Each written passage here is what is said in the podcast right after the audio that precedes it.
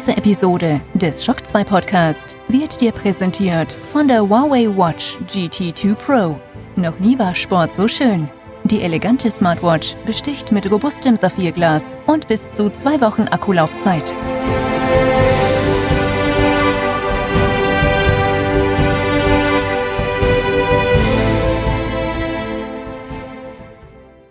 Hallo, bevor es hier gleich losgeht mit rund einen Viertelstunden Spezialpodcast mit Hans-Peter Glock, mit dem ich über natürlich Nintendo, über Jurassic World und Star Trek Animationsserien und vieles, vieles mehr plaudern werde.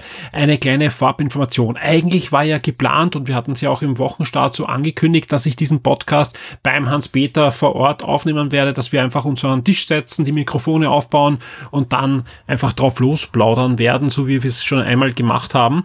Äh, das ging leider nicht. Der Grund ist, ich bin derzeit derzeit in Quarantäne wegen Corona und Covid-19. Nein, erkrankt bin ich zum Glück nicht, aber sowohl meine Freundin als auch meine Tochter haben jeweils mit einem K1, also mit einem direkten Kontakt äh, zu tun gehabt. Auch die sind zum Glück derzeit äh, noch gesund, aber man kann ja eben nicht wissen, wie sich das weiterentwickeln wird und deswegen, ja, ich bin in Quarantäne und nein, ich nehme natürlich keine Podcasts mit irgendjemand auf äh, in einem Raum, weil das wäre einfach fahrlässig.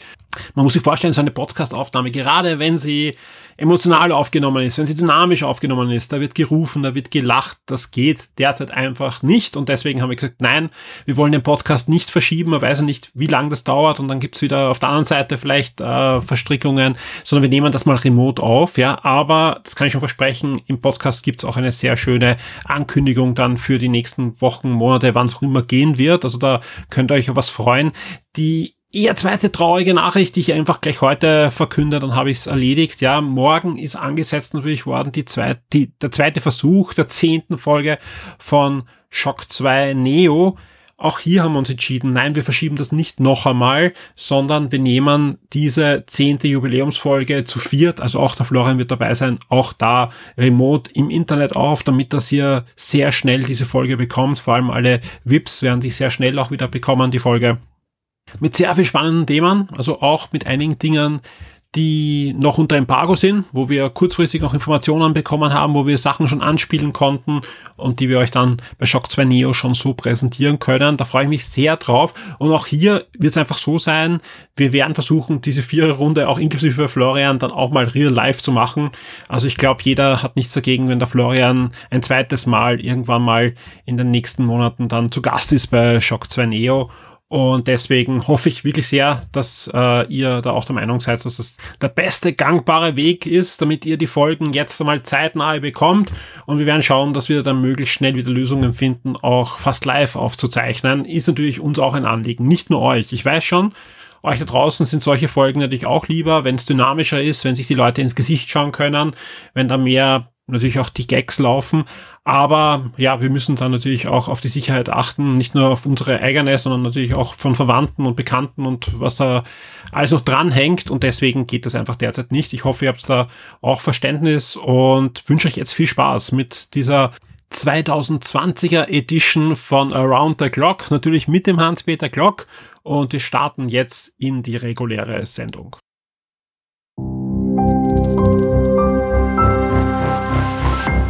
This is Shock 2.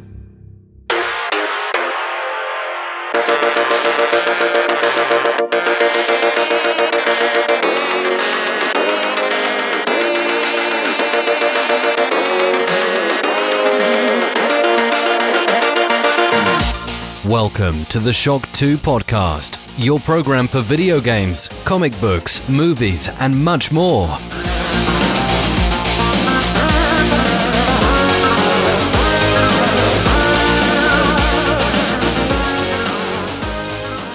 Hallo und willkommen bei einer neuen Folge Shock 2 Podcast, einer ganz besonderen Folge. Denn heute heißt es wieder Around the Clock und das zum zweiten Mal in einer ja, 2000er, 2020er Edition, in einer Corona Edition leider. Eigentlich war ja geplant, dass ich heute zu Gast bin beim Hans-Peter Klock, aber das ging leider nicht, dank Covid-19 und deswegen freue ich mich sehr, dass er jetzt in der Leitung ist. Hallo Hans-Peter. Servus Michi, freut mich, dass ich quasi da sein kann oder du bei mir bist oder wir bei uns sind eigentlich. Genau, im, im Internet. Ja, im virtuellen Raum treffen wir uns. ich freue mich wirklich sehr, dass das Gespräch trotzdem äh, stattfinden kann. Wir haben wirklich ein paar wirklich sehr schöne Themen. Und ja, das kann ich jetzt schon versprechen, es geht auch um Dinosaurier. Es geht auch um Jurassic World und Park und natürlich auch um Nintendo. Und bevor wir anfangen, gleich mal die allgemeine Frage, wie geht's dir denn, Hans-Peter? Du bist ja Gott sei Dank im Moment nicht so betroffen. Nein, mir geht's eigentlich sehr gut. Ich hatte heute einen schönen Arbeitstag äh, zu Hause aus dem Remote Office und äh, jetzt kann ich mit dir plaudern. Das macht mich auch sehr happy und auch sonst geht's mir gut. Ich bin gesund und alle meine Lieben auch. Insofern bin ich recht wohlgemut. Ja, 2020, äh, ein Jahr, das ja uns alle ein bisschen dazu zwingt, unser Leben zu verändern, auch unser Berufsleben. Ähm, man weiß ja, du arbeitest für Nintendo, bist in Österreich zuständig für Public Relation, aber auch für Marketing und natürlich auch für Events. Aber das ist natürlich etwas, das schon seit März eigentlich dann nicht mehr ja, existiert hat. Das stimmt, ja, da gibt es aktuell relativ wenig zu tun in dieser Beziehung, aber ich hoffe mal, dass das alles wieder besser wird. Also ich gehe fix davon aus. Ja, lass, lass uns einfach reinstarten in den Podcast. Lass uns starten mit dem Thema, wo wir einfach nicht vorbeikommen. Es gibt eine neue ja, eine neue Version von Jurassic Park, diesmal erstmals fürs Fernsehen und das auf Netflix, eine animierte Version und da war natürlich klar, schon wie es angekündigt wurde. Ähm, du weißt das schon, weil ich kann mich erinnern, es wurde angekündigt und du hast schon ein paar Wochen vorher oder sogar Monate vorher gesagt, da kommt was, da kommt was, ja. Die Fanforen sind voll mit äh, einer Animationsserie. Und ja, jetzt ist sie da. Die erste Staffel ist gelaufen. Wir haben sie beide gesehen. Aber ich glaube, die meisten Leute sind natürlich gespannt, wie hat es Hans-Peter gefallen. Mir hat super gefallen. Also ich war ja auch skeptisch, weil ich bin ja schon seit Jahrzehnten, das ist total traurig, weil ich, das, da merke ich, dass ich alt bin, aber seit Jahrzehnten ein großer Fan von der Jurassic Park, Jurassic World Franchise. Und ich habe das halt gehört, dass das jetzt kommt und war so total aufgeregt, aber auch gleichzeitig so ein bisschen skeptisch, weil die Filme, ich kann sie auch nicht leugnen, auch wenn die Filme super toll sind und in meinem Herzen sind, die, die schwanken schon ein bisschen in puncto Qualität und manche sagen, der Teil ist besser, manche sagen, der Teil ist besser und deshalb war ich bei der Serie auch so eher auf der skeptischen Seite, weil ich dachte, okay, wie ist das? Wie, sind, wie ist die Story? Ist das zu sehr auf, auf Kids runtergebrochen? Wie ist es dann mit den Animationen? Passen die? Also der erste Trailer, der Teaser-Trailer, den man gesehen hat, der war ja eigentlich damals schon recht cool. Da hat man nur den Raptor gesehen im Dschungel. Und da dachte ich mir, okay, das kann schon ganz gut ausschauen. Und damals gab es nur diese Silhouetten von den Parkbesuchern. Und da war ich nicht ganz so überzeugt, weil die waren schon sehr seltsam proportioniert. Also auch da gab es einen, der war echt sehr klobig und mit so ganz dünnen Beinchen, also sehr unrealistisch. Und das hat zu den Dinosauriern eigentlich gar nicht so gut gepasst. Und deshalb dachte ich mir, okay, naja, ist vielleicht doch nicht ganz so meins, aber dann ein bisschen später, also sehr viel später, nämlich dieses Jahr gab es ja dann den ersten Trailer, wo man dann auch die Menschen gesehen hat und die orientieren sich ja doch jetzt mehr, nicht ganz realistisch, aber auch nicht ganz, ganz überzeichnet. Und das war dann schon besser. Also da war ich dann schon mehr auf der überzeugten Seite und spätestens nach den ersten drei Folgen, als es dann wirklich angelaufen ist, war ich dann ja, ich, hab, ich muss gestehen, ich habe es mir für einmal angeschaut. Also ich habe am Anfang gedacht, ich schaue es mir in zwei Abenden an oder vielleicht auch in drei Abenden, aber es ist ja nicht so lang. Also du hast ja, ich glaube, 192 Minuten, wenn du alle Folgen, alle acht Folgen hintereinander anschaust. Und das geht auch, weil die Folgen ja so aufgebaut sind, dass du eigentlich nicht wirklich ab, du hast abgeschlossene Handlungen in der Folge, aber spätestens ab der, ab dem Punkt, wo es wirklich abgeht mit der, mit der Action und dem Chaos, ist eigentlich eher wie ein, ein Film. Und das war dann schon so wow. Und dann war ich plötzlich durch und dachte mir, okay, das war jetzt schon fast wie ein Film. Und ähm, ich, zum Inhalt, äh, hast du schon, wollen wir ein bisschen was sagen vielleicht für die Leute, die es nicht kennen? Dass man, ja, also wie gesagt, dann kann ich spoilern. Kann schon, ja, natürlich, ich, ich würde jetzt nicht, ich würde nicht viel spoilen. Ich würde ja. so, aber alles, was so in der ersten, also die Grundhandlung und alles, was so in der ersten Folge ist, das darf man, glaube ich, schon ein bisschen erwähnen, ja. Aber sonst natürlich die weiteren Wendungen und, und so weiter würde ich jetzt nicht verraten. Ja, es geht darum, dass du, äh, es sind Kinder, also Kinder und Jugendliche, eigentlich Jugendliche, die haben eine Einladung bekommen in nach Jurassic World in das Camp Cretaceous und das ist ein Camp, das noch nicht offen war oder noch nicht offen ist. Und die können halt dorthin und das das erste Mal anschauen, sind die ersten Gäste quasi.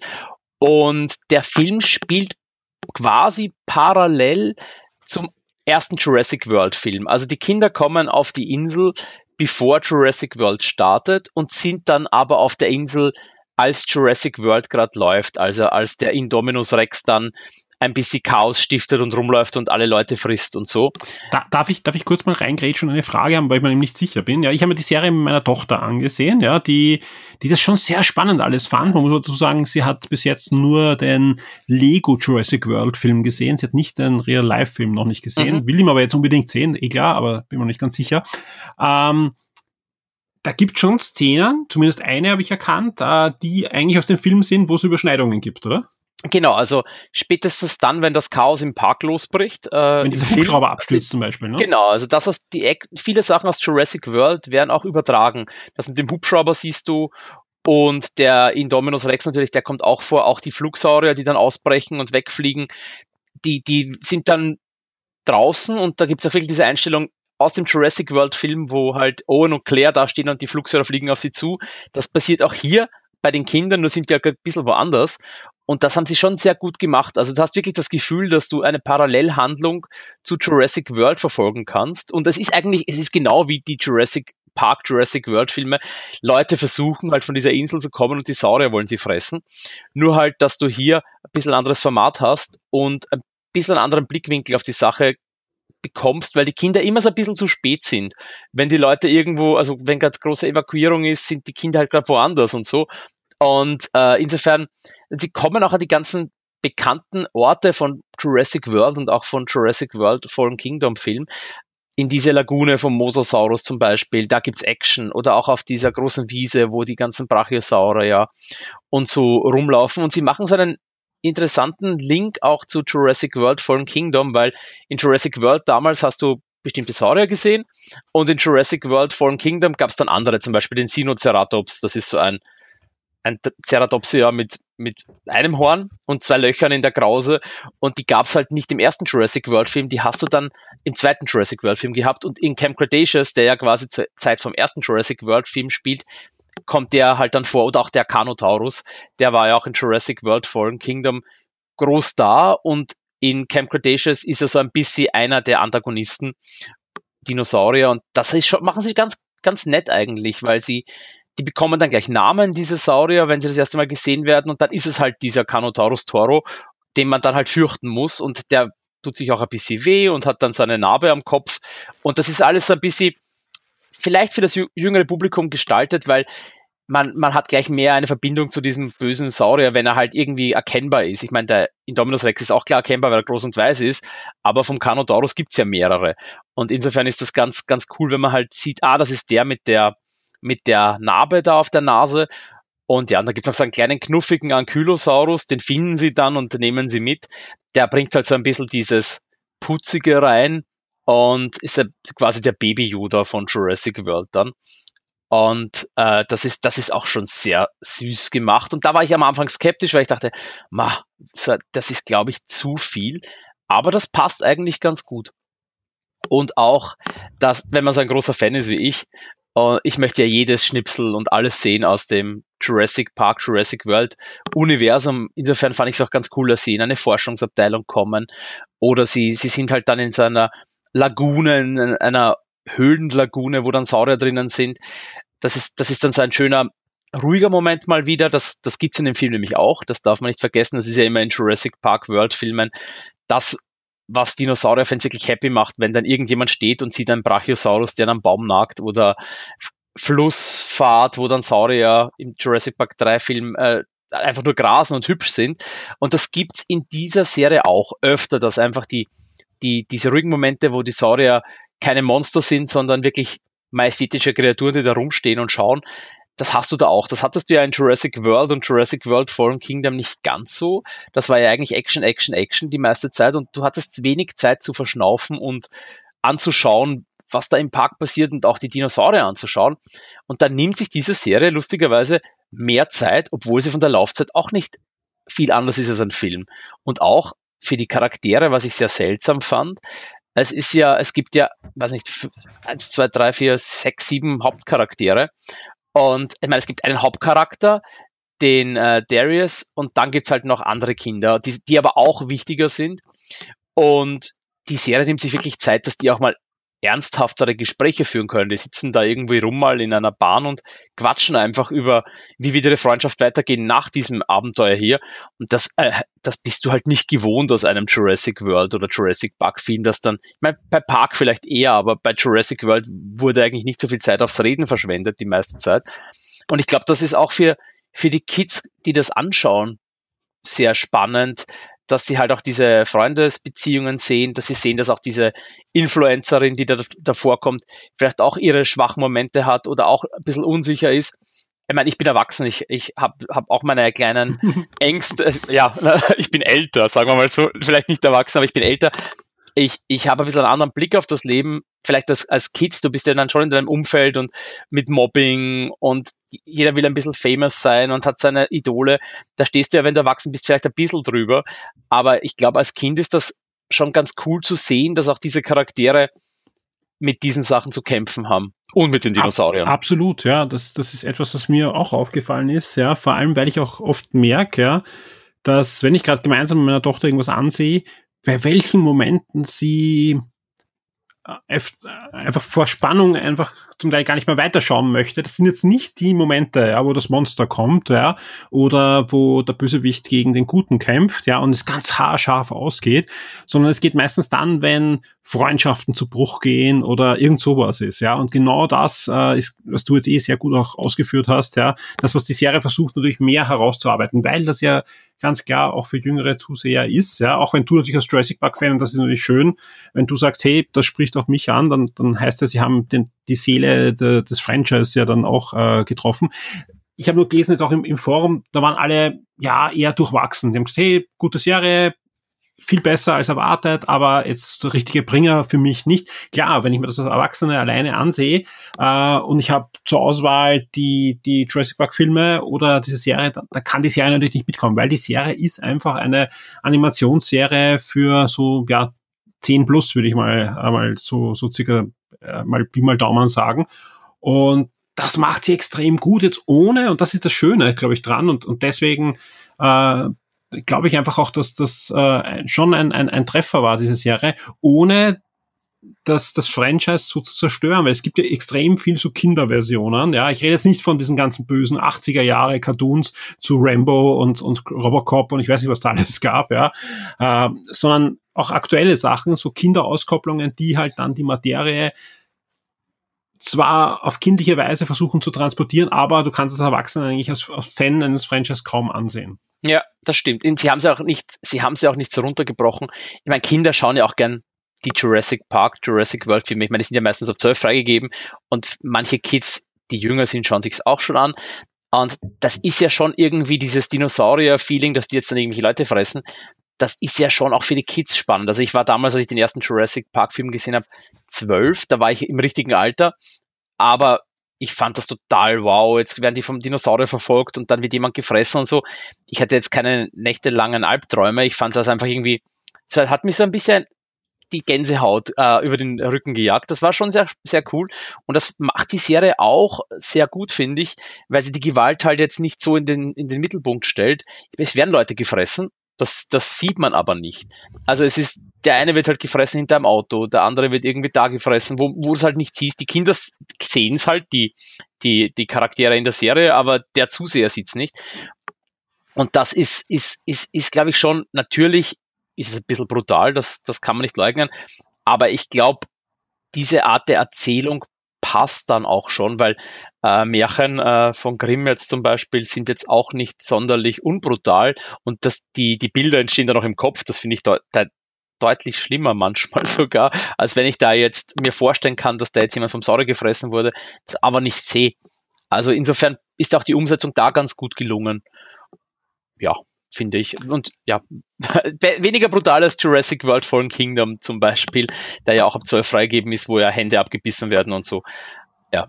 Absolut. Eine letzte Frage, bevor wir zum nächsten Thema kommen. Ähm, du bist ja beruflich nicht nur für Nintendo unterwegs, sondern, das wissen ja alle Zuhörer, du bist ja auch Direktor deines eigenen Jurassic Parks. Ja. Äh, Gab es da ordentlich Zuwachs im Rahmen dieser Fernsehserie? Das ist schrecklich. Äh, es ist ja seit, ich habe es eh schon öfter im Podcast erzählt, seit Jurassic World Fallen Kingdom ins Kino kam und Mattel mhm. diese Lizenz bekommen hat, für die ganzen Jurassic World Jurassic Park Geschichten, machen die, glaube ich, jede Woche neue Sachen. Und ich komme gar nicht mit dem Kaufen hin und her.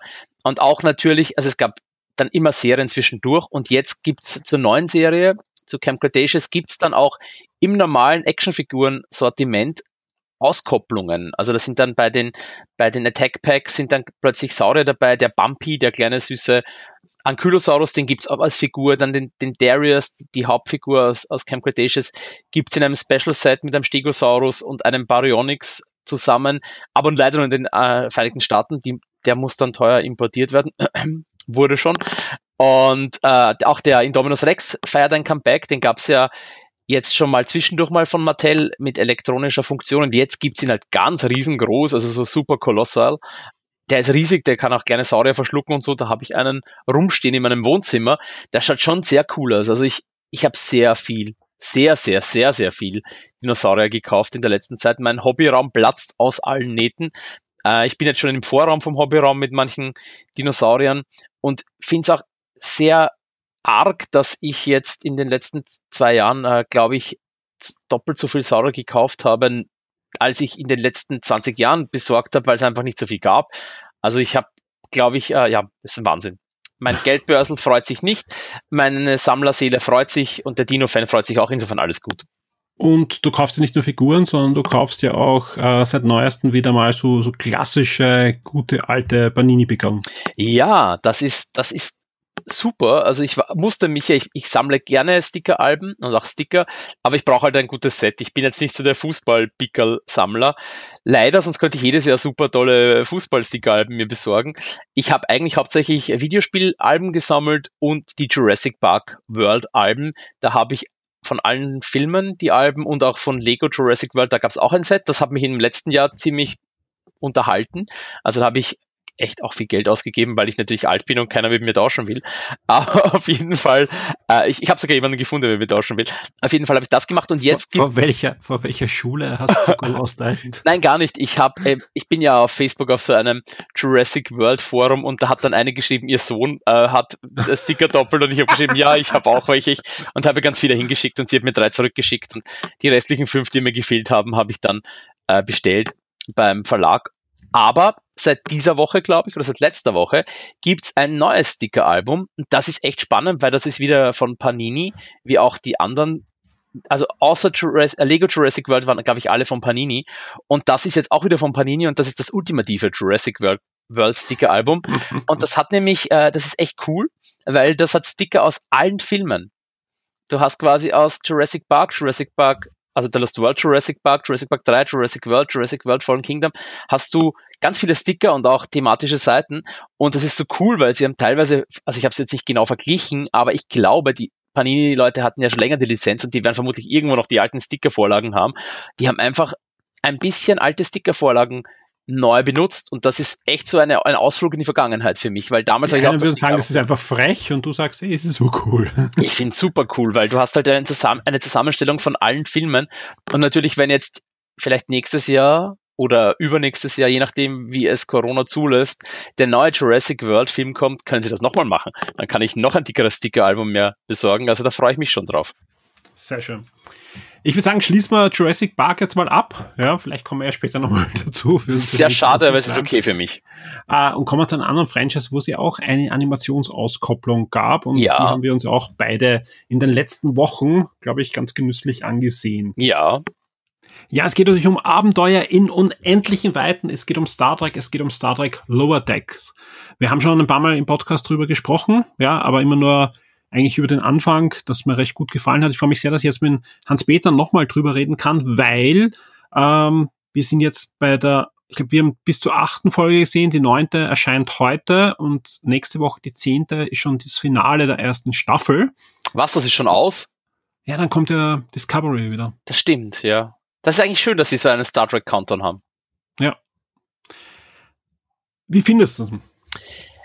Ich muss gestehen, ich war wie auch bei Jurassic World Camp Cretaceous, ha, ich komme nochmal drauf zurück, ein bisschen skeptisch im Vorfeld, weil ich dachte, okay, Animationsserie, da hatte ich ja, da gab es ja schon mal eine, die war so, war ganz okay von Star Trek, aber ja, und auch noch Comedy, wie wird das sein?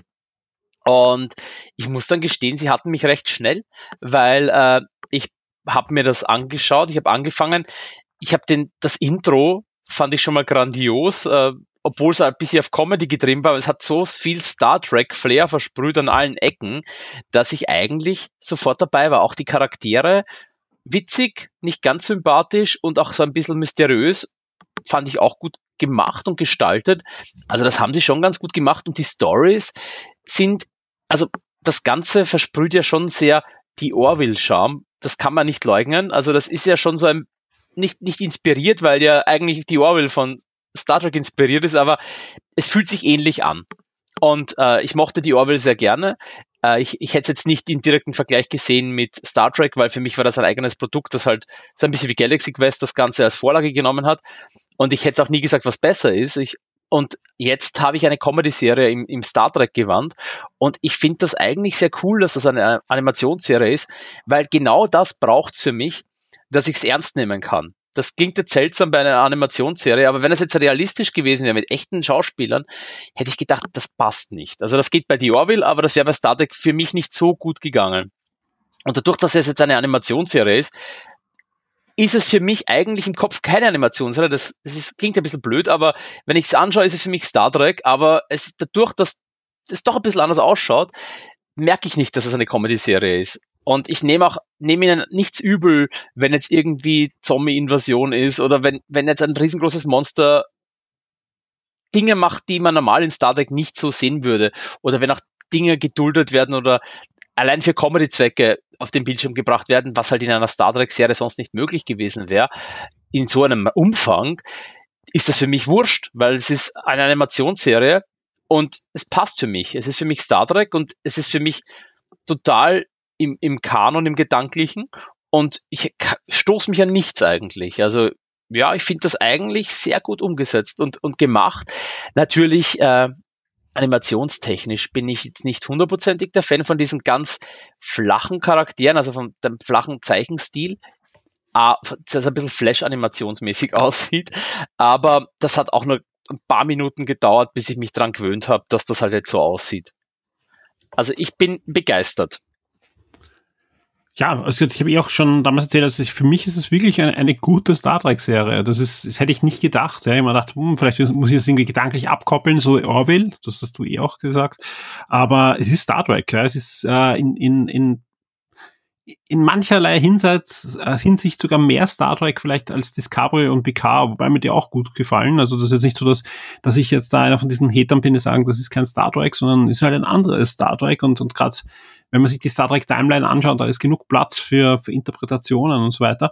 Aber was, was, was man natürlich machen muss, finde ich, wenn man, wenn man äh, die, sich die Serie anschaut, muss ich schon verinnerlichen, dass es einfach eine dieser im, im Fahrwasser von Rick and Morty laufenden Serien ist, die auch diese Bildsprache und diese Erzählweise haben. Ja? Und ähm, wenn du zum Beispiel jetzt vorher Star, normale Star Trek-Serien angesehen hast, egal ob Next Generation, Voyager oder auch, auch die neuen, ja, das ist einfach eine komplett andere Erzählweise. Ja? Du hast ja eine komplett andere Bildsprache und auch eine ganz andere Aufbau von von, von Stories. Ja, obwohl du von der Handlung genau das Gleiche transportierst, hast du einfach einen komplett anderen Werdegang als vom, vom Aufbau und von der Bildsprache. Und, und wenn du das aber, wenn du das aber weg äh, dir denkst, ja, bleibt einfach ein, ein extrem, ähm, ja, ein extremer Star Trek-Kern in der Story da hängen, der den, den Discovery nur sehr selten erwischt. Und die schaffen das fast bei jeder Folge. Das finde ich sehr spannend. Ja. Weißt du, woran Aber, das liegt, glaube ich? Äh, du hattest halt jetzt bei Picard oder auch bei Discovery hattest du halt diese großen Storybögen, die mhm. halt jetzt so drum gespannt waren und wo eigentlich episodisch wenig äh, Neues passiert ist. Und hier ist der Aufbau doch so ein bisschen klassischer, finde ich. Mit, mit ja. diesen, du hast da ein, ein Thema und du hast halt Sachen, die sich durchziehen, aber du hast halt doch immer so pro Episode einen Kern, Natürlich, eine ja. Story. Und das ist ja das, was, was Star Trek früher ausgemacht hat, das dann weggekommen ist, was plötzlich geheißen hat, das taugt den Leuten nicht mehr Anfang der 2000er, wo dann beschlossen wurde, man, man braucht große, mega große Story Arcs. Aber das, das passt ja gerade bei so einer Animationsserie perfekt, weil da, da hüpfst du rein, bist unterhalten und gehst auch wieder raus. Bei den Simpsons würdest du auch keine mega Storybögen verlangen, Und das, das funktioniert hier auch sehr perfekt. Dieses normale Star Trek-Prinzip funktioniert erzählerisch hier einfach wieder sehr gut, gepaart mit dem Humor. Ja, ich bin auch sehr gespannt, wie sich die, die Serie weiterentwickelt. Es kommt ja eine zweite Animationsserie auch, die richtet sich dann an Kinder. Das ist generell, also die äh, Star Trek Lower Decks würde ich jetzt nicht unbedingt mit, mit jedem Kind ansehen. Ja, also. Ich, ich würde oh. das mit, mit, mit, nur mit Zwölfjährigen, glaube ich, ansehen. Die erste Folge also, hat mich schon verstört. Ja, ich habe die erste Folge mit meiner Tochter angeschaut, sage ich ganz ehrlich, okay. aber, aber auch nur mit viel Erklärung und so weiter. Ähm, das ging, das ging, mhm. ja, weil ich finde, ich finde, äh, dass das Gewaltlevel und so weiter ist, ist ja alles äh, in, in einem, einem guten Bereich, aber du, du musst halt äh, dem, dem Kind viel erklären, ja, wie jetzt was zusammenhängt und was jetzt ernst gemeint ist und was nicht. Aber gerade die erste Folge finde ich wirklich großartig, ja, also da, das, das sind, das sind wirklich gute Sachen drinnen verpackt. Aber auch in weiterer Folge, also ich will jetzt nicht spoilen, aber, aber jetzt auch in der, in der achten Folge äh, kurzer Gastauftritt von, von einem sehr, sehr bekannten Star Trek-Schauspieler und so weiter. Das ist schon nett, ja, was sie da versuchen einzubauen und zu transportieren. Und ich bin sehr gespannt auf das äh, Staffelfinale dann nächste Woche. Sie bauen, also sie bauen ja voll auf dieses alte Star Trek-Feeling, wo, wo Discovery und auch Picard ein bisschen weggegangen sind, weil die halt moderner sein wollten. Allein schon dieses Setting in diesem Next Generation Zeitfenster, der mhm. Schiff, alle, also der, der Klingone, wie der ausgesehen hat. Also klassischer Klingone, nicht neuer Klingone. Also sie, sie arbeiten komplett mit dem. Ja, und es startet ja auch mit der Musik. Ja, wenn du die Musik anhörst, ja, ja. ist ja jetzt nicht ein, ein typisches Star Trek-Theme, ja, also mit, mit, mit dem, mit den ähm, Goldsmith oder Courage äh, Themes, sondern es sind die ersten Takte von dem Thema der ersten Animationsserie, ah. die sie da verwenden, ja. Und das macht schon viel her. Das macht halt wirklich viel her, weil die erste Animationsserie ist ja auch extrem cheesy, äh, aber hat auch viel Star Trek in sich. Ja? Also wenn man sich die ansieht, ja, kann, kann man sich ja fast nicht ansehen, weil da passt das, das Ding Flash-Animation noch viel mehr, weil das ist halt die billigste Animationsweise, die es damals gab. Ja, du hast eigentlich Hintergründe verschoben und, und immer wieder Animationen recycelt. Das was halt damals der Samstagmorgen-Cartoon war. Aber ja, du hast Drehbücher von namhaften Autoren, die auch schon für die Originalserie geschrieben haben. Ja, unter anderem diese Fontainer und so weiter, die wirklich äh, die Originalserie mitgeprägt haben. Ja, du hast äh, fast sämtliche Originalsprecher an Bord gehabt. Ja, und drum äh, ist diese Animationsserie schon sehenswert, ja, wenn man sich mal anschaut, muss man aufpassen, welche, wenn man sich auf Deutsch anschaut, welche Übersetzung man äh, erwischt, ja, weil da gibt's eine, die ist ganz, ganz furchtbar, hm. aber am besten auf Englisch anschauen. Uh, und ich glaube, in der Tradition will sich diese Serie doch wieder verstehen. Das ist das Spannende, uh, macht aber es deutlich besser, weil man halt schon mehr Mittel zur Verfügung hat heutzutage. Ja, also das, das stimmt. Also ich bin wieder auf diesem alten Star Trek Feeling Zug drauf jetzt. Das hatte ich jetzt länger nicht. Also ich war auf dem neuen Star Trek Feeling Zug. Also Discovery und Picard fand ich gut, also es hat mich gut unterhalten. Ich war froh, dass ich wieder eine Star Trek Serie hatte, aber ich bin jetzt auch froh, dass ich mal so eine klassische Star Trek-Serie haben kann. Und es gibt ja auch, es kommt ja dieses äh, Strange New Worlds, äh, mhm. Strange New World, eh, Strange New Worlds mit Pike, die kommt ja auch und die soll ja wieder so episodenhafter sein. Ich glaube, das wird, das wird klassisches Star Trek sein. Genau. Das, das, klingt ja schon so von allen Ecken und Kanten. Ja. Wobei ich sagen muss, dass das Orville, ja, hat mir schon klassisches Star Trek gegeben. Dadurch, dass das ja nicht die reine Comedy-Serie wurde, so wie eigentlich angekündigt und wie vermutet, sondern ja dann doch ein straightforward Next Generation Klon im Großen und Ganzen mit ein bisschen einem schmutzigeren Humor, ähm, war das schon sehr klassisch. Das stimmt, ja. Also ich, ich, ich fand die Orville super. Ich hoffe, dass Staffel 3 irgendwann fertig wird. Das ist in der Disney-Hölle, ne? Ja, und es, auch jetzt mit äh, Covid gab es einige Verzögerungen. Es gab eh jetzt wieder ein Update, dass eh noch alles läuft, aber halt sich alles verzögert hat. Äh, es, es war für mich auch total klassisches Star Trek und was mir bei Star Trek aber halt natürlich ein bisschen besser gefällt, ist halt, dass ich Star Trek schon ewig kenne und dass ich halt die, die ganzen äh, Aliens kenne, dass ich die Charaktere kenne, die Bezüge kenne. Das ist bei The Orville funktioniert jetzt auch ganz gut mit den Anspielungen auf Star Trek, die es gibt und auch die neuen äh, Geschichten, die man halt erfährt. Und auch die ganzen, sogar moralische Dilemma und so, so solche Dinge kommen davor. Das, das finde ich super. Aber natürlich mag ich halt dieses ganze Star Trek-Universum, wenn ich von Q höre, wenn ich, wenn dann jemand den Namen Zulu erwähnt oder die Klingonen auftauchen, das ist für mich einfach so wow. Und da, da nehme ich es auch dann, wenn was Neues kommt, das ich nicht kenne, gliedere ich das sofort in dieses Star Trek ein und das ist für mich cool, weil das Universum reicher wird.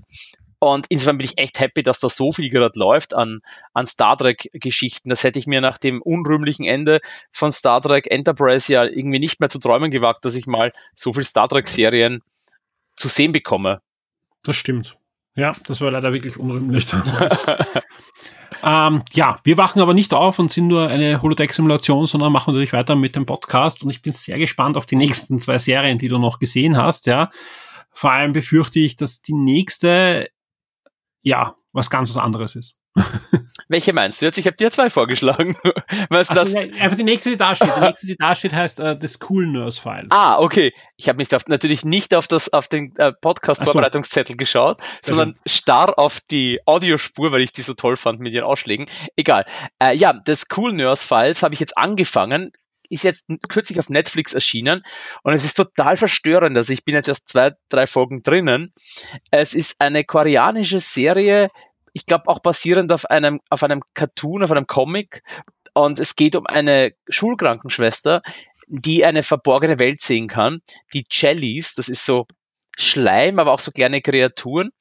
Und die kann die sehen und Menschen können die nicht sehen. Und diese Kreaturen sind teilweise böse, teilweise aber auch gut, auch so ein bisschen die Abbilder von Verstorbenen. Und das ist so verrückt, diese Serie, weil auch diese, es hat Netflix-Style, es ist komplett auf ein modernes Publikum getrimmt, auch was Musik und so betrifft, aber es ist halt schon sehr koreanisch. Und ich, das kann man gar nicht beschreiben. Ich bin auch noch gar nicht sicher, ob es mir gefällt. Ich wollte das nur teilen mit dir, dass ich das mir anschaue und sehr fasziniert davon bin. Und die Leute da draußen, die diesen Podcast hören, sollen der Serie vielleicht auch mal einen, einen Versuch geben. Sie sollen es mal ausprobieren, weil ich bin gespannt, ob das den Leuten da draußen gefällt. Also ich finde es sehr spannend, auch sehr gut gemacht.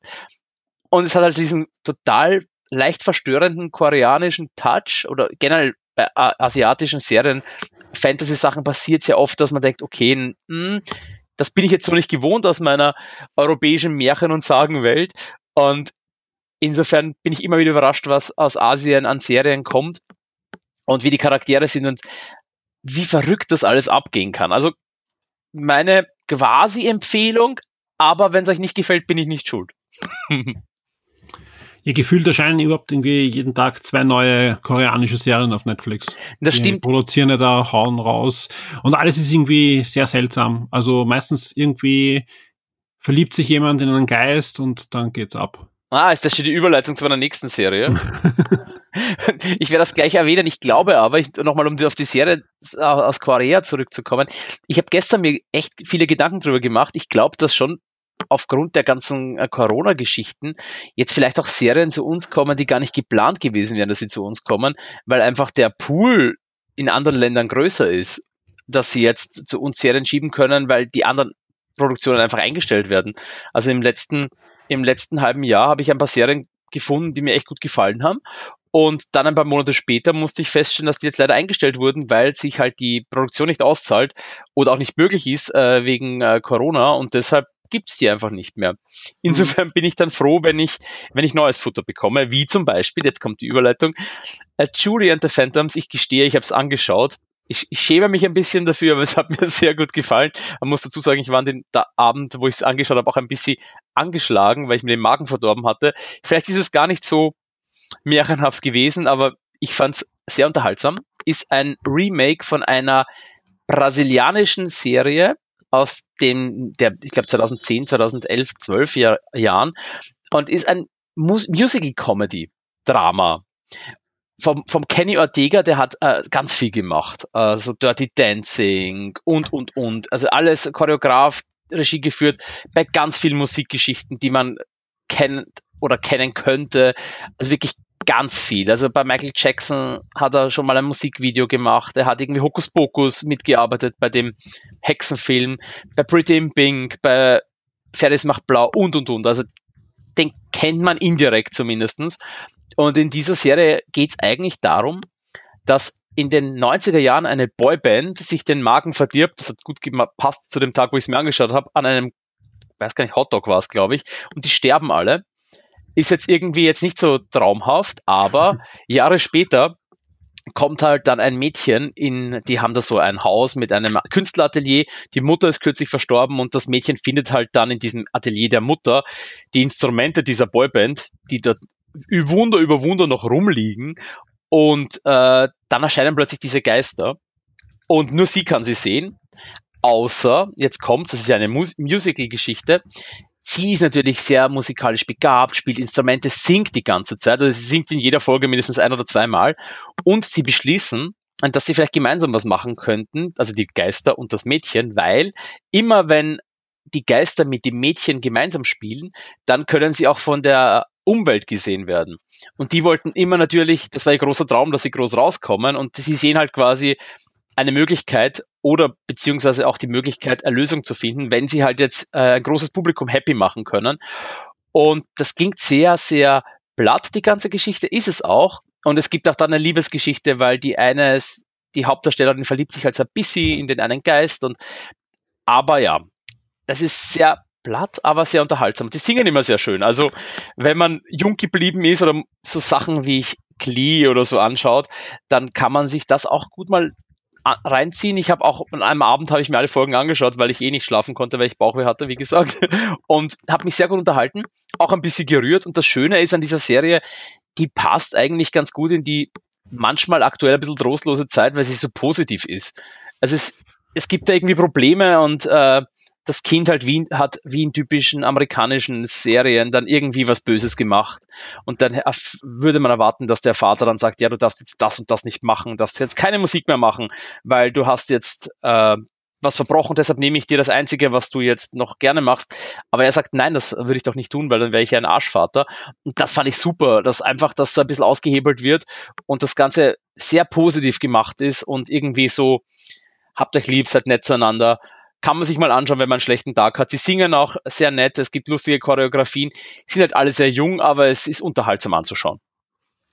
Was ich da empfehlen kann in dieser Richtung, was, was mich ein bisschen daran erinnert, auf Sky, ich habe nur die ersten Folgen äh, gesehen, wie ich da Sky gehabt habe, gibt es eine Serie, die heißt Zoe's Extraordinary Playlist. Ja, also ja, eine Serie, ja, ja. die in der USA voll durch die Decke gegangen ist. Ja, Da geht es um Zoe, die ähm, ja, in, in San Francisco lebt und eines Tages aufwacht und die Gedanken ihrer Menschen hören kann, aber nicht einfach die Gedanken, sondern als Pop-Songs oder Musical-Songs.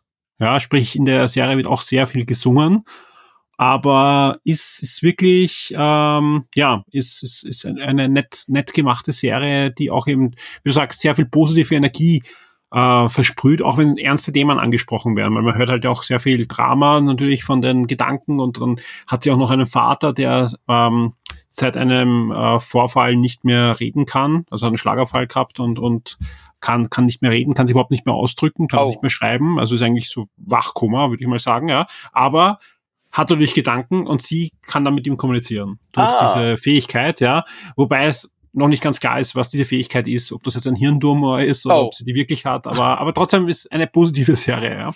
Ich habe schon von äh, der gehört. Ja, ja, es ist, das ist genau in der Richtung nämlich. Und da spielt auch der Skylar Aston mit aus, aus genau.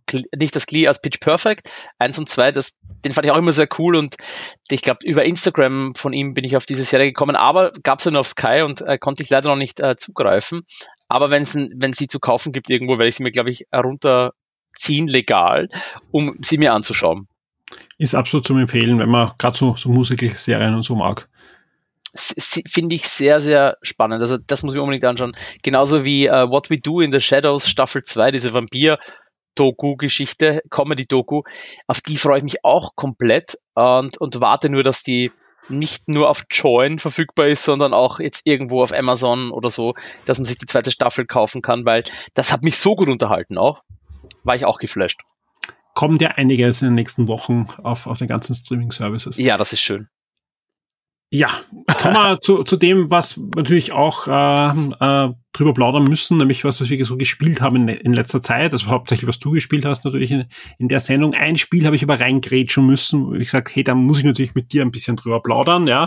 Äh, das sind Super Mario Bros. 35, das ist nämlich heute rausgekommen. Das ist äh, ja der das ähm, Battle Royale Super Mario Bros., sag ich mal, was Nintendo veröffentlicht hat jetzt zum Jubiläum und ein bisschen sich von der Ästhetik und Grundlage sich dem Tetris 99 bedient, das ja auch auf Nintendo Online verfügbar ist. Auch bei Super Mario Bros. 35 ist es so, dass es jetzt kostenlos, wenn man eine Nintendo Online Mitgliedschaft hat, downloadbar ist und spielbar ist. Hat aber den Haken, es ist nur bis ja, März nächsten Jahres äh, spielbar. Mal sehen, ob ich, ob ich im April überhaupt noch spielen möchte überhaupt. Im Moment macht's mir aber riesigen Spaß. Ich hätte es nicht gedacht, ja. Aber es ist wirklich lustig. Also es ist wirklich, wirklich lustig. Wie funktioniert das? Wenn man sich das nicht ganz vorstellen kann, ist es ja auch ein bisschen komplex, ja. Nein, er hüpft nicht mit 35 anderen durch das Level. Das habe ich nämlich als erstes befürchtet, ja.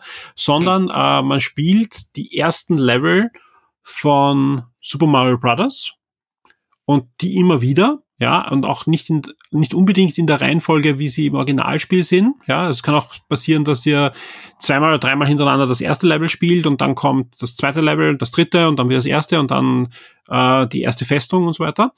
Aber Aktionen, die ihr tätigt, also wenn ihr Feinde wegräumt, dann werden die zusätzlich als Feinde anderen Spielern hineingeschmissen ins Level.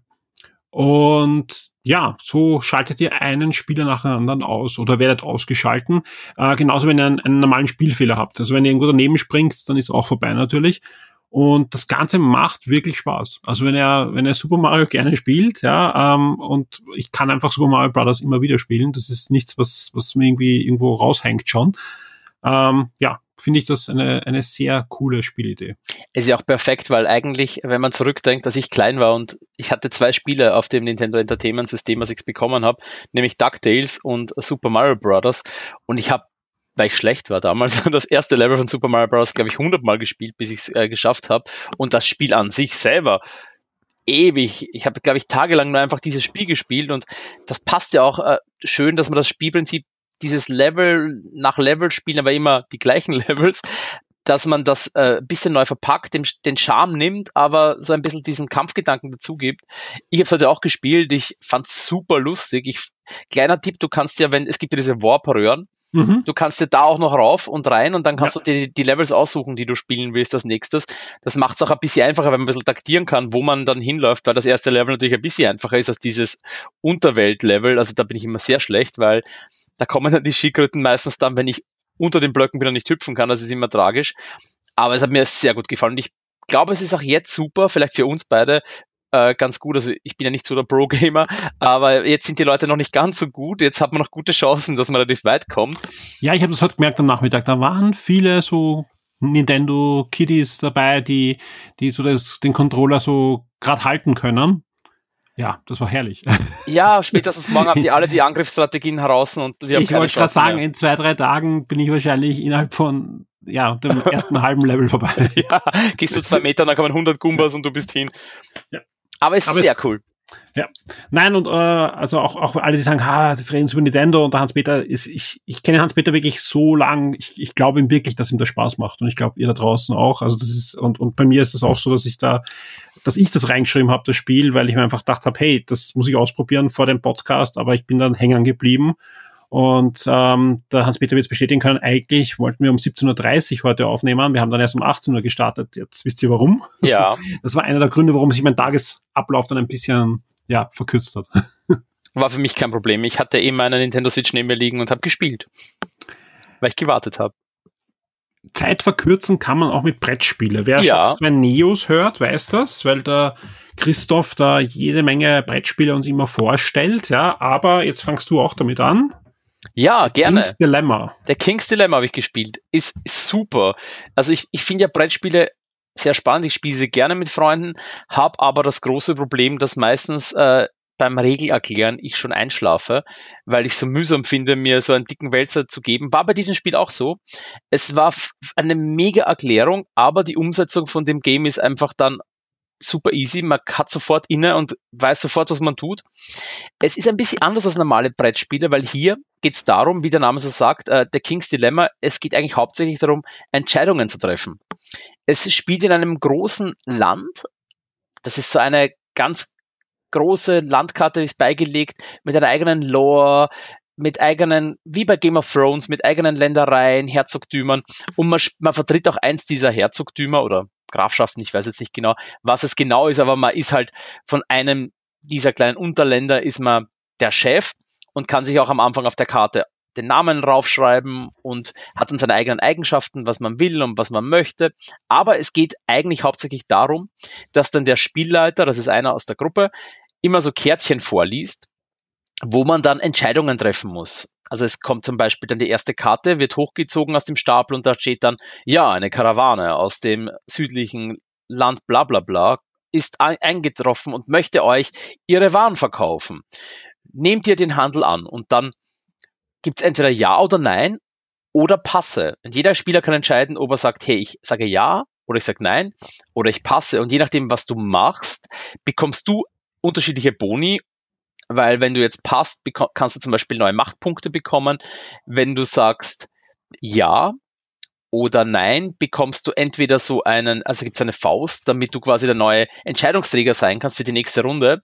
Aber das Wichtigere ist, die, die Story ändert sich natürlich auch. Wenn du jetzt nämlich sagst, ja, ich möchte, dass die da sind und die anderen stimmen mit dir mit. Und die Gemeinschaftsentscheidung heißt, ja, wir wollen mit diesen Leuten aus den südlichen Ländern handeln, dann entwickelt sich die Story in eine neue Richtung. Und dann bekommst du aus dem Kardon vom Spiel neue Karten, da gibt es so Kuverts, verschlossene, und dann ändert sich halt die Story in diese Richtung. Und das ist auch sehr spannend, weil es gibt da echt viele von diesen Kuverts. Und wir hatten einmal schon den Fall, dass wir etwas gemacht haben, wo wir gedacht haben, na, das war jetzt blöd, weil wir glauben zum Beispiel, dass wir jetzt einen Storybogen ziemlich abgekürzt haben, weil wir da eine Entscheidung eher falsch getroffen haben. Und das Gemeine ist nämlich auch bei diesem Spiel, du hast ähm, ja nicht nur deine, deine eigenen moralischen Vorlieben, die du jetzt möchtest, dass du, ich will immer alle gut behandeln, ich will, dass allen gut geht, ich will niemanden hinrichten und, und, und. Aber du hast in der Mitte des Spielbretts auch so eine Leiste, die zeigt dann, wie steht's um die Moral, wie steht's um das Essen, wie steht's um den Schatz im Königreich.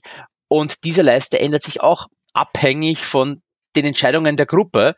Und das Blöde ist, du hast auch noch so eine Agenda-Karte, die ziehst du am Anfang immer. Und je nachdem, wie dann diese Marker dann sind, oder du, bekommst du deine Punkte. Dann heißt, du willst zum Beispiel, dass alle Marker ganz oben sind, dass ganz super ausschaut im, im, im Land oder du willst, dass dem Land ganz schlecht geht, weil du irgendwie jetzt gerade ein bisschen eine schlechte Agenda hast. Und das ist echt, echt immer knifflig abzuschätzen, was will ich jetzt und will ich das, das Gute tun oder will ich eigentlich für meinen eigenen Spielerfolg was Gutes tun? Also dieses Kings Dilemma ist wirklich da. Und das ganz Gemeine ist, es gibt da noch eine übergeordnete Leiste, die zählt auch immer die Punkte, äh, was gerade passiert generell. Jeder Wandel in die schlechte Richtung oder in die gute Richtung wird da auch aufgenommen. Und da kann es auch passieren, wenn du jetzt zu gut arbeitest, also wenn du alles nach oben bringst, dass nach drei Runden das Spiel vorbei ist, weil der König äh, so unnötig war, weil der Rat so gut entschieden hat, dass der abdanken musste und dann ist das Spiel vorbei. Und sonst dauert es halt so, ich glaube, 15 äh, Karten, 15, 16 Karten, bis das Spiel vorbei ist, wenn alles gut geht. Aber wir hatten auch schon den Fall, dass wir nach drei Karten zu Ende waren, weil wir einfach so schlecht entschieden haben, quasi, oder auch so gut entschieden haben. Und das ist echt cool. Also du sitzt da in, in der Gruppe, jetzt ein bisschen blöd, also kannst mit Abstand, kann man auch, kann man auch lustigerweise, könnte man es vermutlich auch über, na, kann man nicht. Also man kann, man muss sich im großen Abstand treffen, wenn man sich trifft, oder halt mit der Familie zu Hause. Und äh, kann das echt, echt gemeinsam entscheiden und stundenlang diesen Geschichten lauschen und ein bisschen taktieren und, und wirklich eine geile Geschichte in einem Game of Thrones-artigen Universum erleben. Also es ist natürlich nicht so ausgereift wie bei Game of Thrones, aber es ist ganz anders. Also ich mag es, weil es einfach nicht diese normalen Stereotype hat, die bei, bei Geschichten passieren können. Es sind noch keine Drachen vorgekommen, es sind noch keine Zombies vorgekommen. Ich weiß auch gar nicht, ob das passieren kann. Es hat immer so ein bisschen den Hang zur, zur Mystik und zu irgendwelchen mystischen Kreaturen, aber bei uns ist noch nichts aufgetaucht und wir haben schon relativ lange gespielt, aber es gibt immer noch diese so Götterkulte und, und, und. Und das macht echt Spaß. Du willst wissen, wie es weitergeht. Obwohl es strategisch ist, ich mag strategische Spiele nicht ganz so gerne normalerweise, bin ich diesmal voll auf, drauf reingekippt und freue mich auf die nächste Runde, weil ich einfach wissen will, wie die Geschichte weitergeht und wie die Leute entscheiden. Und das Coole ist, das muss ich noch sagen, wenn du willst, dass Leute gut entscheiden, dann äh, kannst du dir noch so ein bisschen Geld rüberschieben, damit die halt dann für dich stimmen. Das ist jetzt noch nicht ganz so passiert bei unseren Runden. Wir haben jetzt, glaube ich, so fünf, sechs Runden gespielt, also fünf, sechs Stunden. Aber das kommt, glaube ich, noch, weil immer neue Karten kommen mit neuen Stories und neuen Optionen, Ritterturniere, Krieg und, und, und. Also es passiert immer was. Also das, für das, dass das relativ simpel aussieht, das Brettspiel, ist das echt wahnsinnig, was da alles passiert. Wie lange dauert circa eine Runde? Eine Stunde. Also okay. normalerweise dauert sie circa eine Stunde. Aber wir hatten gestern eine Runde, die hat ungefähr 15 Minuten gedauert, weil wir so schlecht gewirtschaftet haben. Und dann gibt's gleich die Abrechnung und wenn du halt dann eine Agenda hattest, die so und so wollte, dass die, die Statusleisten dastehen und du konntest es nicht erfüllen, kriegst halt wenig Punkte. Damit muss man leben. Aber das Coole ist, man kann immer einen neuen König quasi benennen. Der mit den meisten Punkten am Ende der Runde darf den neuen König oder die neue Königin benennen. Und äh, ja, ich hatte Königin Kevina Josefa war die letzte Königin, die sehr kurz regiert hatte. Die hat gleich nur drei Runden regiert, ja. War ein Fail. Aber ja, ich gebe nicht auf. Sehr schön. Ja, klingt spannend. Äh, ist auch nominiert gewesen äh, zum Kritikerpreis des Spiel des Jahres. Also ist auf alle Fälle ein, ein Spiel, das hoch im Kurs ist. Zu Recht. Und ja, klingt auf alle Fälle sehr, sehr cool. Und es ist auch anders. Also das, das Schöne an dem Spiel ist, wie gesagt, dass es sehr story-driven ist mhm. und dass diese strategischen Elemente nur so ein bisschen nebenher laufen. Das heißt, wenn man nicht so strategisch begabt ist wie ich, kann man trotzdem extrem viel Spaß haben, wenn man einfach sich auf die Story einlässt und einfach auf die Diskussion über die Entscheidungen, die dann im, im Land gefällt werden. Das reduzierte Spielsystem bietet dabei die perfekte Bühne für ein großes politisches Theater. Ist eine Beschreibung. Mhm. Das klingt, klingt ja sehr cool und nach Manipulation. Wollen wir mal anschauen. Ja. Solltest du dir unbedingt anschauen. Es hat echt viel Spaß gemacht bisher immer. Lass uns noch ein bisschen über Videospiele reden. Lass uns zurückkehren zur Nintendo Switch. Da bist du unter die Assassinen gegangen. Genau. Ich habe im letzten Urlaub habe ich mir Assassin's Creed Rogue auf Nintendo Switch geladen. Das habe ich damals verpasst und habe es mir jetzt wieder reingezogen also wieder reingezogen, ich habe es mir jetzt runtergeladen und bin voll reingekippt auch, weil es wirklich viel Spaß macht. Ich, es hat halt dieses ganz klassische Assassin's Creed Prinzip, dass die neuen Teile ja nicht mehr ganz so haben. Also ich, ich liebte Assassin's Creed am Anfang sehr heiß. Später fand ich es immer noch cool, also ich finde es auch jetzt cool. Ich äh, finde auch das kommende Valhalla total interessant. Aber irgendwann war ich halt von der ganzen Story nicht mehr ganz so gehuckt und vom Gameplay teilweise und überfordert, weil es einfach zu viel war.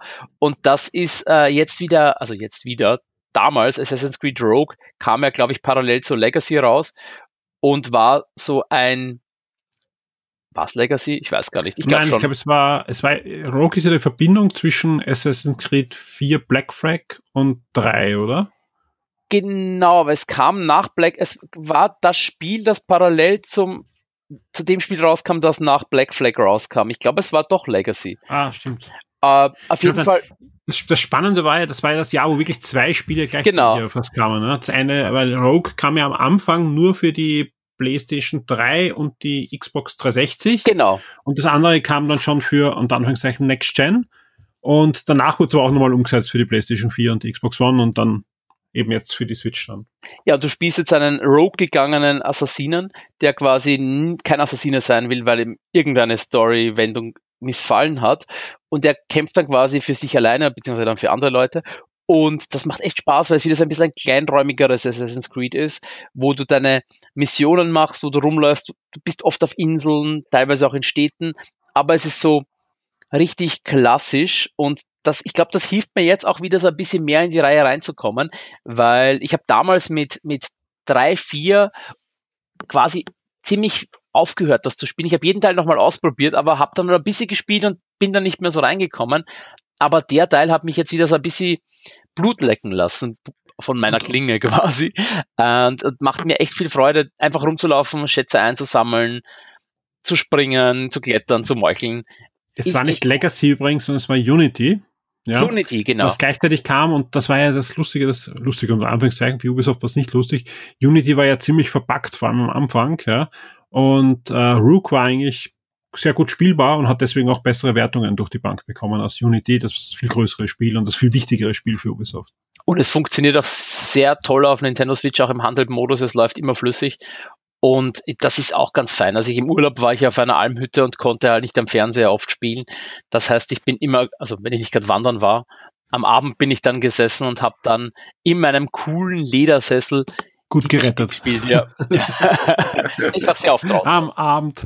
Ja, am Abend. Und in der Früh, im Bett auch. Also ich habe eigentlich immer, wenn ich in der Hütte war und nicht mehr mich bewegen konnte, weil mir vom Wandern alles wehtat, habe ich mit meinem Assassinen die Muskel spielen lassen. Verstehe. Ja. Natürlich müssen wir auch nochmal zurückkehren zu Super Mario. Ja. Also nicht nur Super Mario Bros. 35 ab sofort erhältlich, sondern eben auch die Super Mario 3D All-Stars Collection. Gibt es ja schon jetzt seit einiger Zeit. Ja, äh, Review gibt's auf Shock 2 und natürlich äh, spielst du das auch, weil, wie gesagt, auch wenn wenn das nicht da wäre, spielst du ja immer wieder gerne die, die ganzen Mario-Spiele rauf und runter. Und Mario 64 ist ja auch einer deiner Lieblinge. Ich kann mich erinnern, wir haben ja gemeinsam auch einen Sonderpodcast zum Nintendo 64 aufgenommen, wo wir auch sehr ausführlich über Mario 64 reden. Jetzt gibt's aber die Neuauflage für die Switch, wo aber nicht nur Mario 64 drin ist, sondern auch Super Mario Sunshine und natürlich auch Super Mario Galaxy. Und deswegen gleich mal die Frage, wo hast du die meiste Zeit hinein versenkt von den dreien bis also jetzt? Ich, ich, wollte es ja wirklich äh, so machen, dass ich beginne mit Super Mario 64, dann Super Mario Sunshine spiele und dann Super Mario Galaxy spiele. Aber es ist dann äh, so passiert, dass ich kurz mal Super Mario 64 gespielt habe, dann ganz, ganz kurz Super Mario Sunshine und dann ein bisschen länger Super Mario Galaxy. Und jetzt ist es so, dass ich eigentlich mich abwechsle zwischen Super Mario 64 und Super Mario Galaxy, weil das so die Teile sind, die mich auch damals beim Erscheinen schon immer sehr geflasht haben. Da kann ich es jetzt gar nicht sagen. Ich glaube, da bin ich bei beiden ungefähr auf gleich vielen Sternen ich glaube, da bin ich jetzt so 30, 40 bei, bei jedem Spiel. Aber ich hüpfe dann immer so her, das geht ja eigentlich super schnell bei dieser Collection. Drückst du auf, auf Minus und bist im anderen Spiel. Das ist, macht Spaß, weil gerade wenn ich mir denke, oh, das ist so zart bei, bei Super Mario 64, dass, dass ich da jetzt das sammeln muss oder das sammeln muss. Ich mag es nicht. Ich gehe jetzt mal ins Weltall und sammle dort in dieser Galaxie meinen Stern ein. Das ist schon sehr lässig. Und ich, ja, ich weiß auch noch nicht, wo es enden wird, welches ich zuerst durchhaben werde, weil man, man, man kann es nicht leugnen, Super Mario Galaxy schaut natürlich deutlich geiler aus von der Imposanz her als Super Mario 64, aber spielerisch, wenn ich dann äh, rumhüpfe mit Mario, die Moves erlebe, die ich damals das allererste Mal erlebt habe am Nintendo 64, das ist schon irgendwie auch sehr wahnsinnig. Und ich kann ich, ich kann lustigerweise mich an viele Sachen auch nicht mehr erinnern. Ich äh, habe irgendwie bei Super Mario Galaxy Galaxien, ich habe damals das auf, auf, auf alles durchgespielt. Ich hatte alle Sterne. Und da gibt es viele Dinge, wo ich mir denke, okay, das ist ja schon irgendwie knifflig. Das hast du damals geschafft. Ja, das ist, das ist schon lustig. Und bei Super Mario 64 ist es ähnlich eigentlich da denke ich mir dann auch, hey, das, das, diese Welt ist da jetzt schon hinter dieser Tür. Ich dachte, die kommt erst viel später. Und wo ist jetzt eigentlich jetzt diese Geisterwelt? Habe ich kurz überlegen müssen. Und ja, ist mir dann eh schnell wieder eingefallen, weil manche Sachen hast du einfach dann sofort wieder Muskelgedächtnis, irgendwelche Bewegungen oder auch, da läufst du automatisch in eine Ecke, weil du weißt, da musst du hin. Aber bei manchen Sachen denke ich mir, okay, wie komme ich denn da jetzt drauf? Das wusste ich damals, das wusste ich am Nintendo DS auch, als das, als das Remake kam. Aber jetzt weiß ich es nicht mehr. Wahnsinn. Dann, dann kommt man drauf, dass das Spiel ja auch schon ein bisschen länger her ist. Ja, sogar das Nintendo 3D, äh, Nintendo 3DS, Nintendo DS ähm, ja. Remake, das ist so schn schnell vergangen, die Zeit. Aber viele Sachen weiß ich noch. Das ist immer gut. Was auch natürlich eine Zeit lang her ist, ist das Erscheinen von Super Mario Sunshine. Das ist nämlich 2002 schon erschienen und bekam ja eines der wenigen Spiele, kein Remake, keine Neuveröffentlichung, ja, man weiß zum Teil, wenn man es gespielt hat, jetzt auch warum. Ja, es ist, es ist irgendwie immer noch ein, ein sehr feines Spiel. Es ist auch ein typisches Mario-Spiel. Ich meine, typisch unter Anführungszeichen, weil es schon ein bisschen anders ist natürlich mit dem Rucksack und so weiter. Aber man merkt schon die Handschrift auch noch der Designer und, und, und freut sich auch an vielen Ideen, die auch nachher nicht mehr aufgegriffen wurden und die einfach das Spiel zu etwas ganz was Besonderem machen. Teilweise sind es aber Designentscheidungen, auch grafischer Natur, die das Spiel natürlich auch schlechter altern ließen als Mario 64. Also ich finde zum Beispiel dieses Hitzeflimmern, das du eigentlich die ganze Zeit hast, das fand ich damals am Gamecube wow, ja, was ist das für ein geiler Grafikeffekt. Und auf der Switch nervt mich der nach 20 Minuten spätestens, dass ich wieder umschalte auf Mario 64 oder auf, auf Mario Galaxy, ja. Also ich, ich will das Spiel unbedingt durchspielen, ja, weil ich, ich, ich weiß gar nicht, ob ich das jemals durchgespielt habe am, am Gamecube, ja. Mhm. Aber ich weiß jetzt, warum Nintendo sich da so lange Zeit gelassen hat, das Spiel äh, jetzt in der Collection neu aufzulegen. Und, und ja, das, das hätte wahrscheinlich auch ein, ein, ein, ein ordentliches Remake mit, mit komplett anderer Optik auch mal verdient, irgendwann in weiterer Zukunft. Ich habe es jetzt auch wieder angespielt und ich finde es auch noch lustig. Ich, aber ich war damals auch am, am Nintendo GameCube war ich halt auch nicht so ganz reingekippt, weil ich habe es durchgespielt damals. Aber beim Launch habe ich ja schon mit Luigi's Mansion mich äh, groß vergnügt und habe äh, Sonic Adventure 2 Battle gespielt. Das war damals mein Launch Jump and Run für den Nintendo GameCube. Und als dann Super Mario Sunshine kam, war ich, wow, ich muss das spielen, ich, ich freue mich total. Und da war doch am, am ersten Tag wie bei allen Spielen im Laden, habe es gekauft. Und es hat mir auch sehr viel Spaß gemacht aber manche Sachen waren mir einfach zu schwer. Äh, und, und haben mich so ein bisschen gefrustet. Ah, und ich, ich fand halt immer schön bei Super Mario Spielen, dass du halt so viele Settings hast, dass du halt alle, alle möglichen Levels hast, Schnee, Wasser, Lava. Und das war halt hier nicht ganz so. Da war alles sehr tropisch ja. mit Wasser und auch dieses, dieses Spritzen war nicht hundertprozentig meins.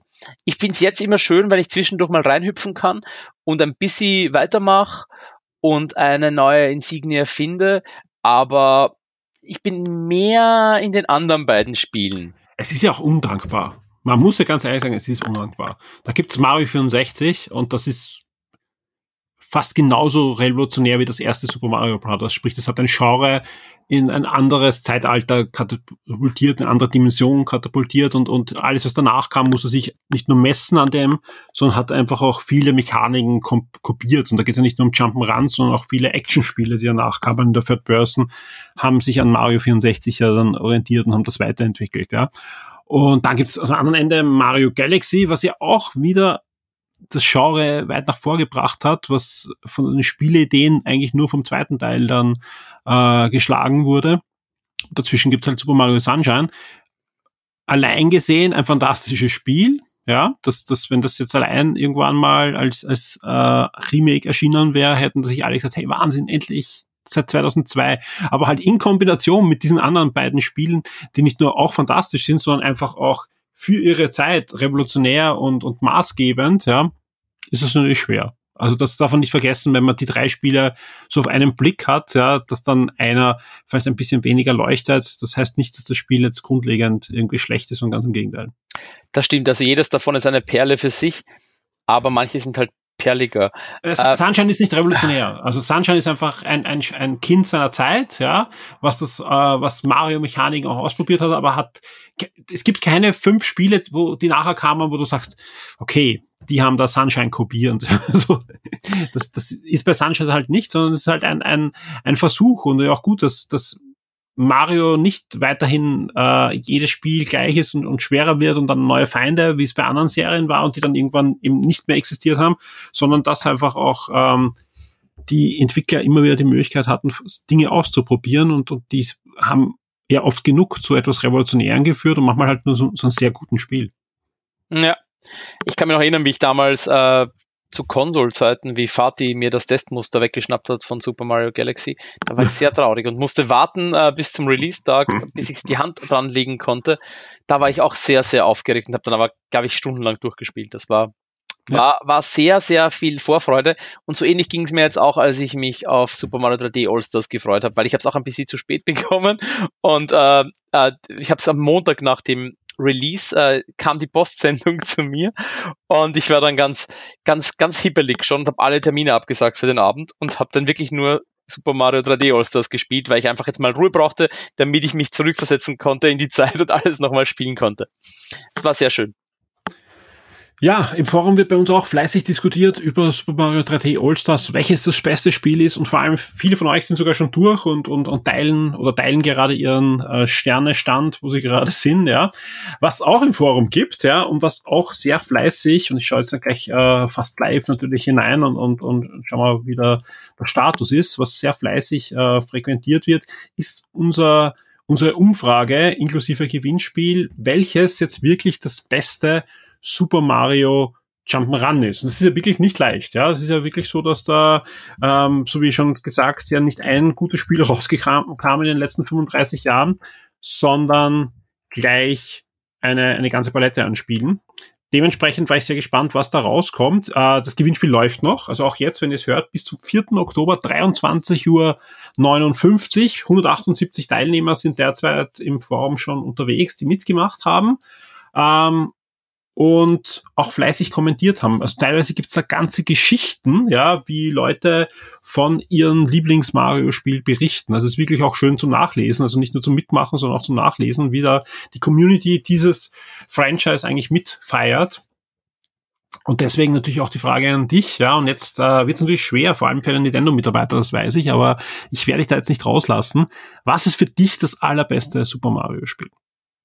Jump'n'Run. Ja, ich mach's, ich mach's da leicht, Jump'n'Run. Das ist äh, schwierig. Äh, ich würde eigentlich sagen, immer das nächste, weil da immer wieder Überraschungen auf mich warten. ha, gute Antwort, oder? Aber wenn es um die Vergangenen geht, kann ich das, muss ich das auch ein bisschen runterbrechen, weil, also würdest du mich fragen, was ist mein Lieblings äh, Jump and Run aus den allerersten vier quasi? hätte ich gesagt Super Mario Bros. 2, weil das damals mich total geflasht hat, weil es einfach so anders war wie die normalen äh, Super Mario Bros. Spiele, weil es einfach einen ganz anderen Ansatz hatte. Wir wissen ja eh warum, weil es ja bist eigentlich mit zwei Prozent unserer User in einem Boot. ja, aber wenn ich jetzt auf gehen wir, machen wir einen großen Sprung, weil äh, 2D gibt so viele coole Spiele und äh, ich meine Super Mario Maker oder Super Mario Maker 2 mit den, ich glaube, zwei Millionen Levels, die es da gibt, da kann man gar nicht mehr mithalten. Also das finde ich einfach in puncto Kreativität einfach genialst. Da, da kann ich selber nicht so geile Sachen machen und ich kann auch nicht schaffen, was da im Internet verfügbar ist an Levels. Aber 3D-mäßig schwank ich sehr stark, weil meine erste Liebe Super Mario 64 war. Das war einfach sehr genial, aber ich glaube, ich würde sagen, dass ich äh, doch mich bei Super Mario Galaxy ein pendeln müsste. Vielleicht ist das jetzt, weil ich es jetzt wieder gespielt habe und äh, total äh, mich verliebt habe wieder neu. Aber die Ideen, die da drinnen stecken mit dem Kopf über, Schwerelosigkeit, Bewegungssteuerung, Touchsteuerung, äh, das ist einfach so viel. Und wenn du glaubst, dass Mario nach links läuft, äh, hochhüpfen kann, tauchen kann wie früher und dann kann er plötzlich überall hin, in jeder Dimension, also buchstäblich auch auch in Richtungen, wo er mal nicht hin konnte und du ganz neu denken musst. Das ist schon so anders, dass ich aktuell sagen würde, dass das mein äh, Super Mario Lieblings Jump and Run ist. Super Mario Galaxy. Ja. Obwohl da Yoshi nicht vorkommt? Ja, äh, also in puncto Yoshi würde ich Super Mario Galaxy 2 nehmen, aber der Einser-Teil hatte halt, der war halt neu. Und der hatte auch diese Geschichte mit, mit dem, mit dem Raumschiff, mit Rosalina, der, der, das war, da war auch die Verpackung ein bisschen anders, also nicht die Verpackung des Spieles, sondern die Verpackung der Story. Das war so dieser Flash-Effekt. Ja, du bist, du bist da nicht allein, ja. Also zum Beispiel Super Mario Galaxy 2, äh, was für mich deutlich das bessere Spiel ist, hat bei uns nur ein Prozent, also ist hinter Super Mario 2, aber natürlich Super Mario Galaxy, man konnte halt nur eine Stimme abgeben, äh, ist in den Top 5. Ja, und, und äh, kämpft da fleißig mit. Ja, generell, ja, da, da, da ist noch nichts fix. Also wie gesagt, derzeit ist ja so, dass Super Mario World äh, auf Platz 1 ist, dicht gefolgt von Super Mario Bros. 3 und da nur ganz, ganz wenige Punkte danach Super Mario 64 und da dann wieder nur wenig dahinter Super Mario Odyssey. Aber wenn ich mir anschaue, wie viele heute alleine mitgemacht haben bei dem Gewinnspiel noch, und da es ja noch ein paar Tage läuft, da kann sich noch was bewegen in weißt, weißt du, was mein großes Problem ist, wenn ich mich entscheiden muss? Ich bin mit, mit Super Mario Bros. quasi aufgewachsen. Ich bin mitgewachsen mit den Spielen. Ich habe ähm, mit dem NES begonnen, mit Super Mario Bros. und habe dann alle Spiele quasi in der richtigen äh, Chronologie erlebt. Und für mich war immer dann, wow, jetzt kann er das, wow, jetzt ist ein Dinosaurier dabei, jetzt ist Yoshi dabei, wow, jetzt gibt es einen Analogstick, jetzt ist es 3D. Das ist für mich im Herzen ist es für mich immer Mario oder Super Mario, der neue Abenteuer erlebt. Insofern ist das für mich alles ein, ein großes Abenteuer, das ich mit Super Mario be bestreite. Und ich kann mich da schwer festlegen deshalb, weil das alles irgendwie quasi so der Weg ist, den Mario halt beschreitet und ich bin dabei. Und da kann ich gar keine schwere Lieblingsetappe nennen, weil ich merke auch jetzt, wo ich mich mit dir unterhalte, wo, wenn ich ein Spiel nenne, dann erzähle ich über ein anderes Wenn Spiel. nur eins mitnehmen darfst auf der Insel, welches wird's? Boah, da, da, wenn ich auf eine Insel gehen würde und ich hätte dort. Äh, Mario Maker gibt es nicht zur Auswahl. Ach, das ist gemein, weil wenn, wenn du Super Mario Maker 2 mitnimmst, hast du so viele Levels und kriegst immer neue Sachen. Das wäre ja schon ganz cool. Das ist gemein. Ach, das dann wüsste ich's nicht. Also ich, ich, ich weiß, dass ich, wenn ich nicht wüsste, was es noch für Mario-Spiele gibt oder Super Mario Brothers generell, dann würde ich vermutlich äh, sogar vielleicht nur Super Mario Land mitnehmen, weil ich weiß, dass ich im Skikurs, wo ich nichts mit hatte, außer das Spiel, extrem viel Spaß damit hatte, einfach es durchzuspielen und durchzuspielen und am Kopf durchgespielt habe. Das war so simpel und trotzdem so spaßig und auch die Welt so einladend, dass wenn ich die anderen nicht kennen würde, mir das vermutlich reichen würde auf der einsamen Insel. Wobei mit Batterien wäre es wieder blöd. Aber vielleicht oh. einfacher mit Batterien als mit einem Fernseher und Strom und so. Auch da können wir verweisen auf einen Podcast, den wir gemeinsam vor einigen Monaten aufgenommen haben, wo wir über Super Mario Land 2 vor allem reden, ja. aber auch ein bisschen über den Einser. Ansonsten äh, lade ich wirklich alle ein. Macht mit bei der Umfrage, äh, die noch bis zum vierten läuft. Zusätzlich gibt es noch zwei andere Topics, wo es auch um eure Erinnerungen geht. Es gibt ein Topic, das heißt 35 Jahre Super Mario Bros. Die Community gratuliert und erinnert sich, wo ihr ja eure Erinnerungen an den Erstkontakt mit Super Mario kundgeben könnt. Und dann gibt's noch ein Topic, das ist ganz frisch, ja, da geht's um die ja, die, die Impacts, ja, die größten Super Mario Momente überhaupt für euch, ja.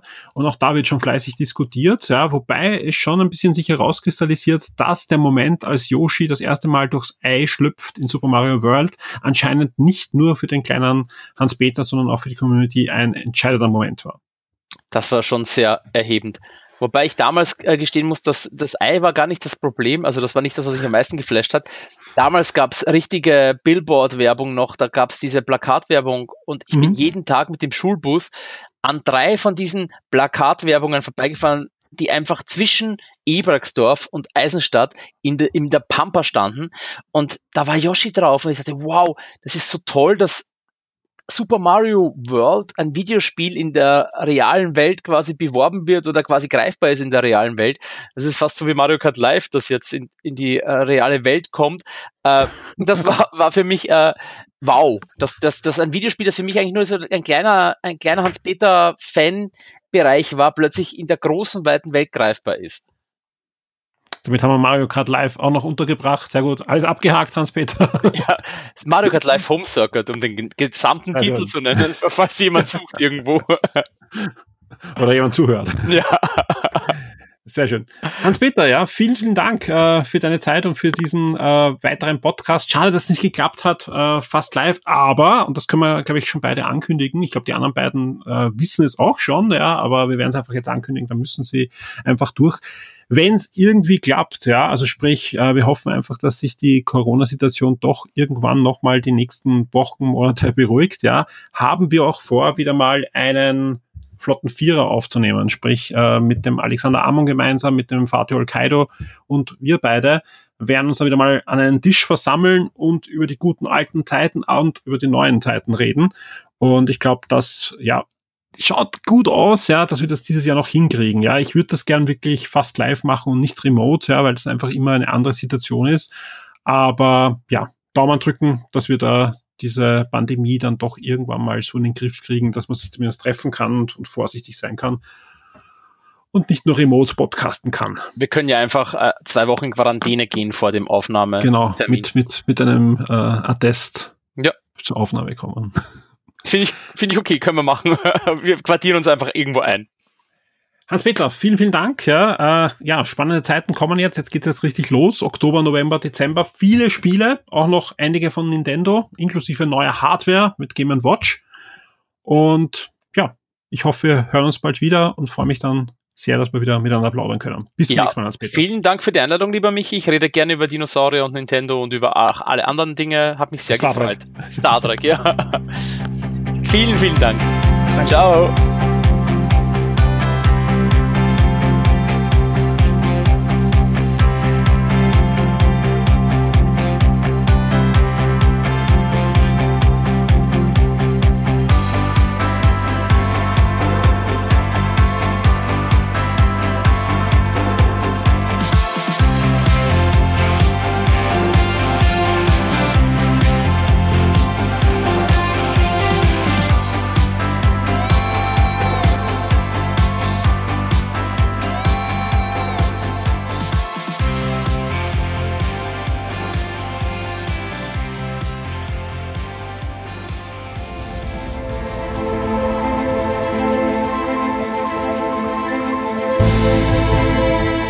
Diese Episode des Shock 2 Podcast wurde dir präsentiert von der Huawei Watch GT2 Pro. Noch nie war Sport so schön. Die elegante Smartwatch besticht mit robustem Saphirglas und bis zu zwei Wochen Akkulaufzeit.